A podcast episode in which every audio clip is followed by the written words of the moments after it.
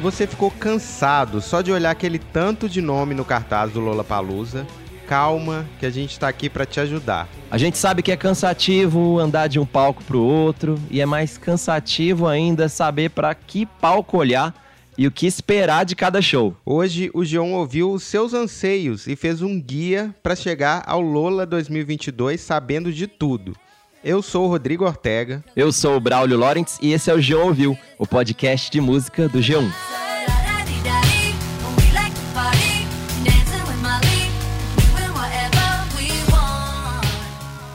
Ô Braulio, hum. a gente sabe que o Lola costuma ter duas camadas, né? Por cima tem aquelas atrações manjadas, as principais, assim, mas que elas são a cara do festival, mesmo não sendo tão inesperadas. Mas no meio costumam ter mais surpresas, porque a gente sabe que a curadoria do Lola é um pouco mais antenada que a média dos grandes eventos de música no Brasil, né? É, então vamos começar pela camada de cima desse bolo aí, né? Vamos falar dos headliners, que afinal é isso que todo mundo quer saber de cara.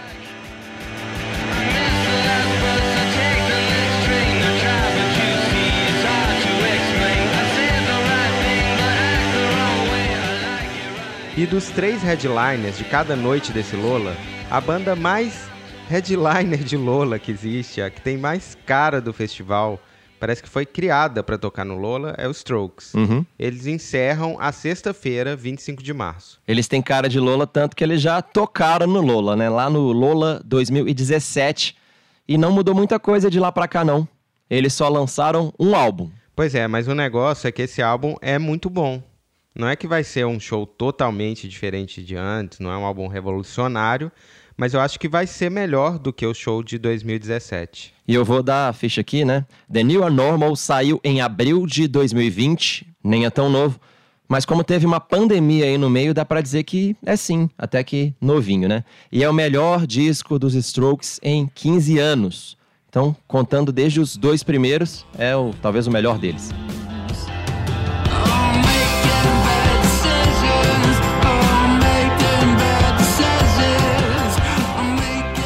Eu achei eles mais inspirados, menos burocráticos nesse disco. Parece que estão tão afim, assim, de fazer o negócio. Uhum. Teve um grande momento em 2020 que foi eles tocando New York City Cops para enfrentar a polícia num comício do Bernie Sanders. Tem uma energia, assim, meio começo da carreira deles. Sabe o que também é legal, Ortega? É que os primeiros sete lists da turnê são bem coerentes aí com tudo que a gente falou até agora. Porque só tem músicas de 15 anos atrás combinadas com essas músicas do disco novo e eles ainda selecionam as melhores desse álbum novo.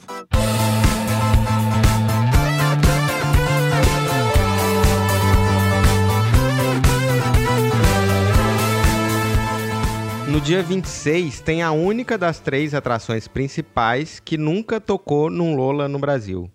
A Miley Cyrus dá a maior renovada na parte de cima desse cartaz.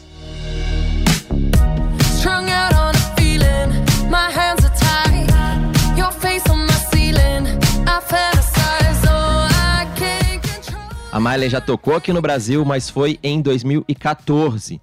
E é uma diferença de tempo que na carreira da Miley corresponde a pelo menos uns 100 anos, né? Uhum, Porque muita coisa mudou desde então, né, Ortega? Pois é, eu tava lá no show de 2014 e ainda tinha aquele choque entre a Miley ex-estrela Mirim e a Miley despirocada.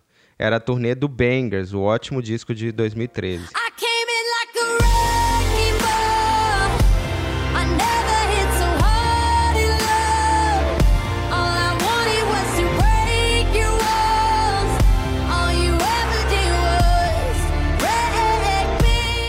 Desde então ela pirou ainda mais e fez em 2015 aquele disco psicodélico com o Wayne Cooney dos Flaming Lips.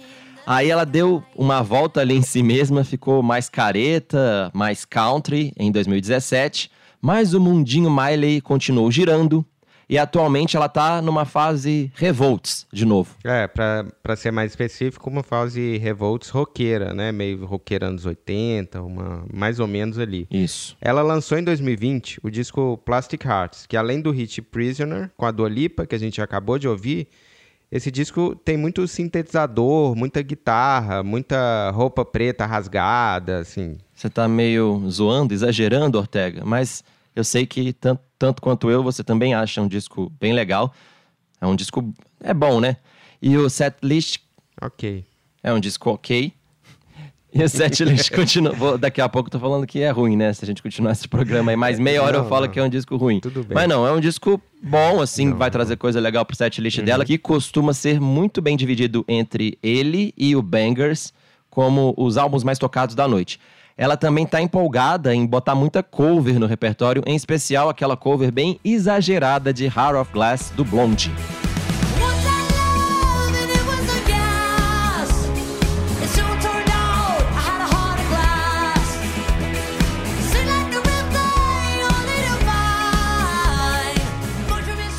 Ou seja, vai ter a Debbie Harry do Blonde, pelo menos na homenagem, mas eu ia achar demais se tivesse outra presença feminina. Se a Miley chamasse pro palco a Brisa Star. É, pra quem não sabe, uma das preferidas da casa, Brisa Star, é uma estrela teen do forró pisadinha, que estourou com a canção Se Joga no Passinho, que é ali uma versão não oficial, né, uma versão não declarada de We Can't Stop, grande canção da Miley. Ouve aí o nosso tira-tema.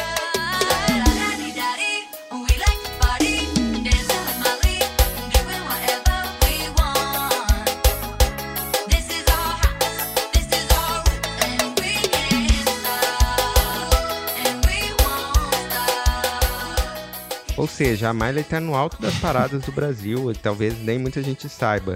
Seria Oh. um grande momento, né? Brisa e Miley no, no palco. Mas enfim, o domingo, dia 27, tem outro headliner manjado. Esses tocaram no primeiro Lola, aquele no jockey, famigerado e enlameado. Os Foo Fighters fizeram um show bem marcante lá em 2012.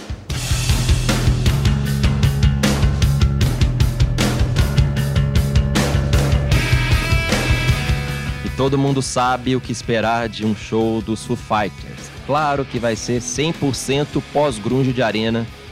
Só que, assim como os Strokes, os Foo Fighters também estão com um disco novo, que deve dar uma renovada na expectativa. Esse já é um disco de 2021, do início de 2021, o Medicine at Midnight. A gente já contou aqui no episódio 129 do podcast, com participação do Dave Grohl, que esse disco é mais direto, mais simples e até um pouco mais assim, mais quebrado, dançante.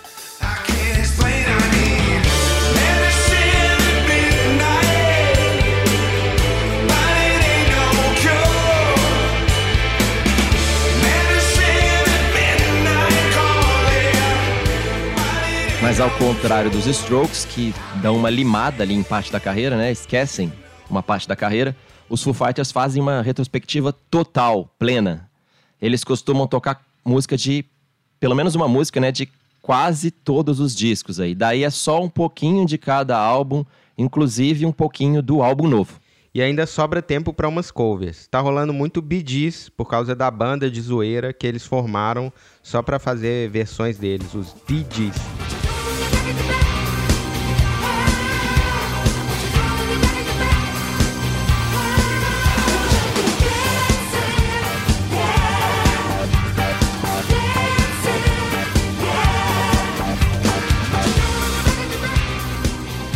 Mas Ortega, não é só essa galera aí de headliner do palco principal que já é habituê de Lola, né? Na mesma edição de 2017 que teve Strokes, teve também o DJ holandês Martin Garrix. E ele também volta em 2022 como atração principal do palco alternativo. Ele tem uma história muito bonita, Braulio. O pequeno Garrix estourou aos 16 anos com um mega hit Animals.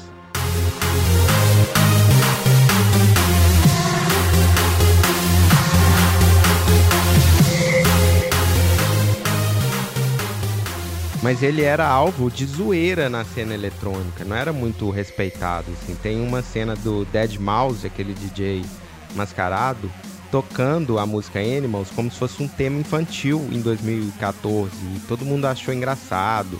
Ah, o site Vice achou hilário dele ter feito essa zoeira. Muito zoeira, né? Mas o menino cresceu, foi emplacando outros singles e três anos depois já era o DJ número um na lista da DJ Mag. Ele foi contratado pelo Scooter Brown, empresário do Justin Bieber e da Selena Gomez, ou seja, é um pouco infantil mesmo, tô zoando. Mas ao contrário dos Strokes, ele lançou um milhão de músicas, trabalhou muito emplacou vários hits de 2017 pra cá, como There For You, com um craque do Lola passado, aliás, o Troy Sivan.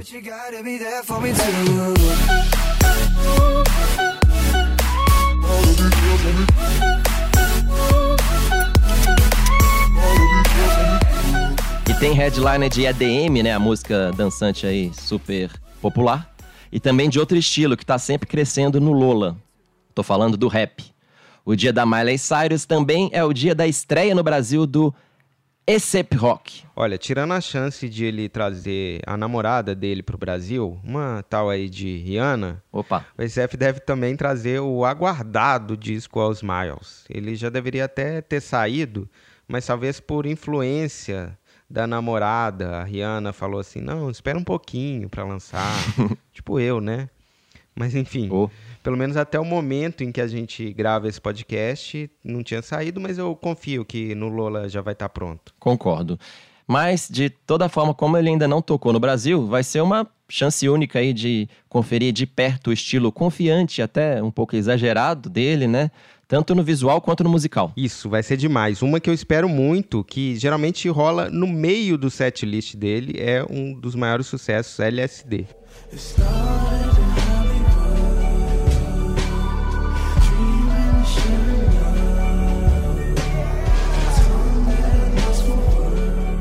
E como o dólar tá caro, a gente tem também duas atrações principais que são do Brasil mesmo.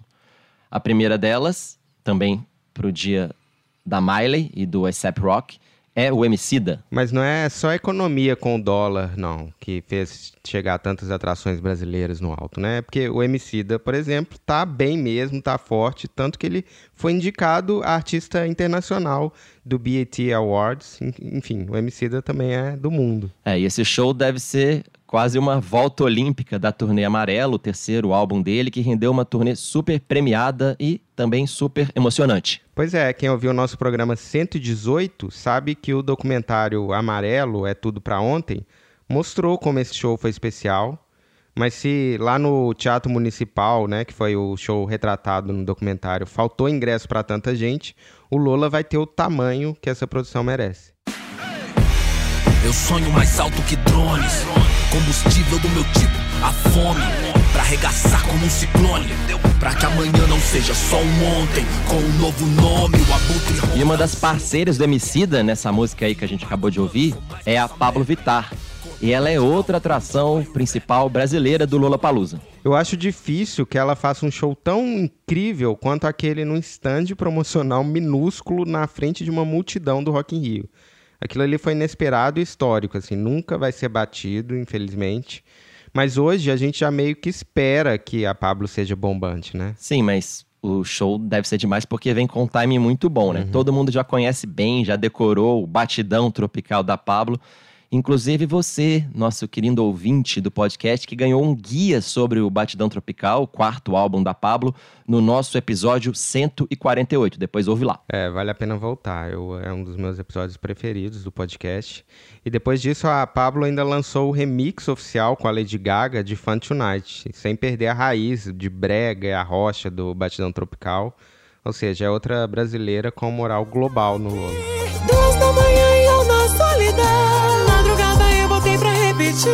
Aquele vivo marrom.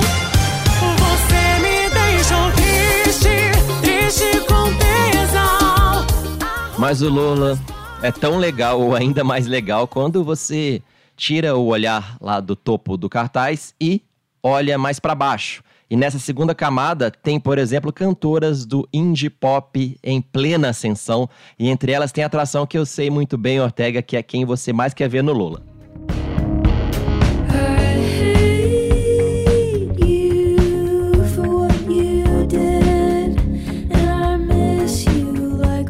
A Phoebe Bridges lançou aquele que pra mim foi um dos melhores discos de 2020, o Punisher, que é o segundo dela. E ela faz um indie folk bem emocionado, bem bonito, né? Meio angustiado até. E eu tô muito curioso pra ouvir tudo isso ao vivo. Eu também. E outra que nunca veio ao Brasil e tá sendo muito falada é a Doja Cat, né? É, e aí ela tá um pouco mais pro topo de cartaz, porque faz um som muito mais mainstream. A Doja Cat é uma cantora e rapper californiana que vai mais pelo R&B e pelo hip hop. A música mais tocada dela, que você já deve ter ouvido e não foi pouco, é Say Soul. Solta um trecho aí.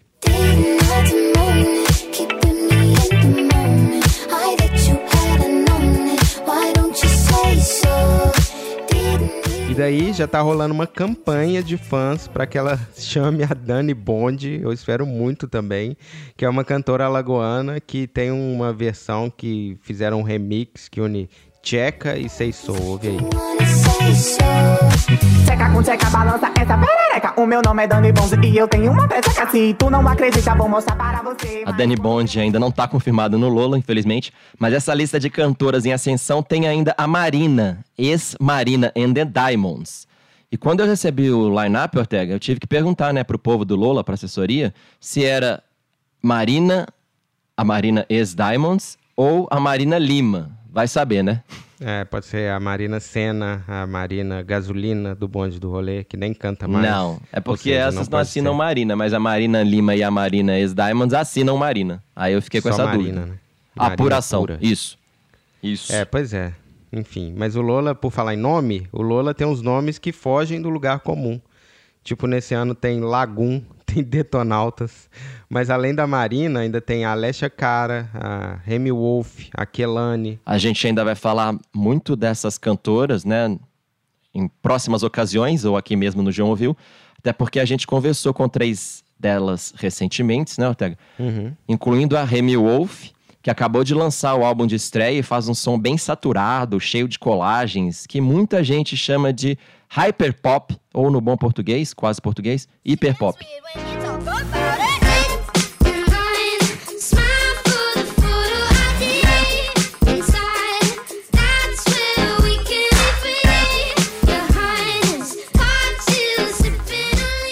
Mas agora vamos pular das cantoras de indie ou pop e vamos de volta para o rap e para o trap, claro. Pois é, além do A$AP Rock, que, do qual a gente já falou, né? Outro nome do trap forte no festival é o Matuê. E se você quer saber mais sobre esse cara, esse rapper cearense, né, estouradaço no Brasil, a gente tem um episódio só pra você, só sobre o Matuê. Depois vai lá no G1 Ouviu, número 108. A lista de rappers do Lula tem ainda o americano Jack Harlow, o mineiro Jonga e o paulista Rashid. E tem ainda uma voz feminina da 070 Shake, que é meio que pupila do Kanye West. E o som é bem bom, bem viajado.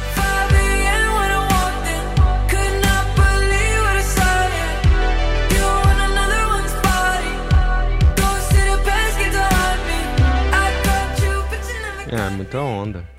E a gente continua nesse clima com a nossa próxima categoria. O Lola vai ter uma trilha psicodélica, principalmente por conta de três atrações. Lista aí, Braulio. Opa, pois não. São duas bandas com muita gente no palco fazendo um som meio onírico, com várias texturas, e uma delas é o Black Pumas, um grupo texano de soul.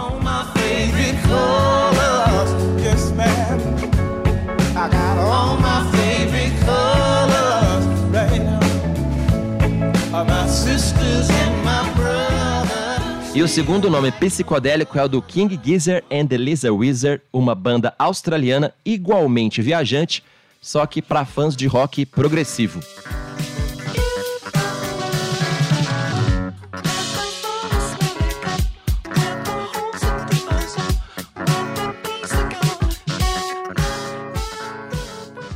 Pronto, já foi duas, falta uma, Braulio. Opa, pois não, eu tô aqui fazendo a conta.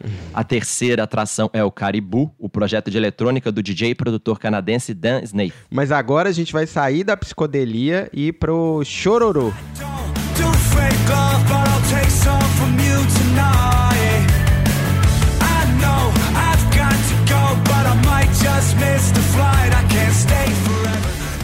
Quando saiu o line-up do Lola, muita gente falou que o emo tá definitivamente de volta, assim, marcou o retorno.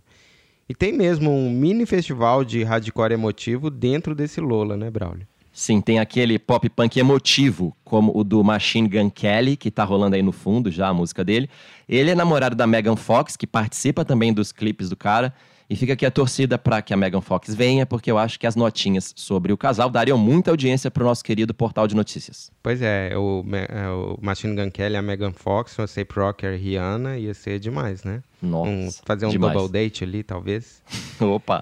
É, seria divertido, né? Cobrir isso, mas voltando à música, outra banda de pop punk que tá em destaque é o A Day to Remember, que tem um quê de metalcore também.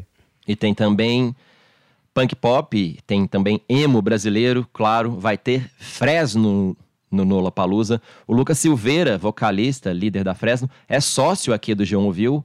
E a entrevista mais recente dele tá no episódio sobre pop punk. Corre depois para ouvir o EP 144 do G1 Ouviu. O Lola tem sempre espaço para novidades e pressão da revival, né? Tipo, relembrar o emo. E outra coisa que sempre tem espaço no Lola é a música eletrônica, né, Braulio? É, sempre tem isso, sempre rola esse festival quase paralelo, né? A gente conversa com as pessoas lá do Lola e tem gente que vai ao festival só pra ver e ouvir DJs.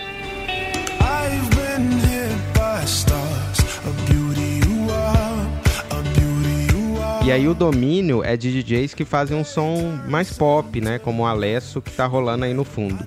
Ele é sueco e já fez feat com Maroon 5 e com a Anitta. É, entendi. Quando você diz que o som é pop, é porque é pop mesmo.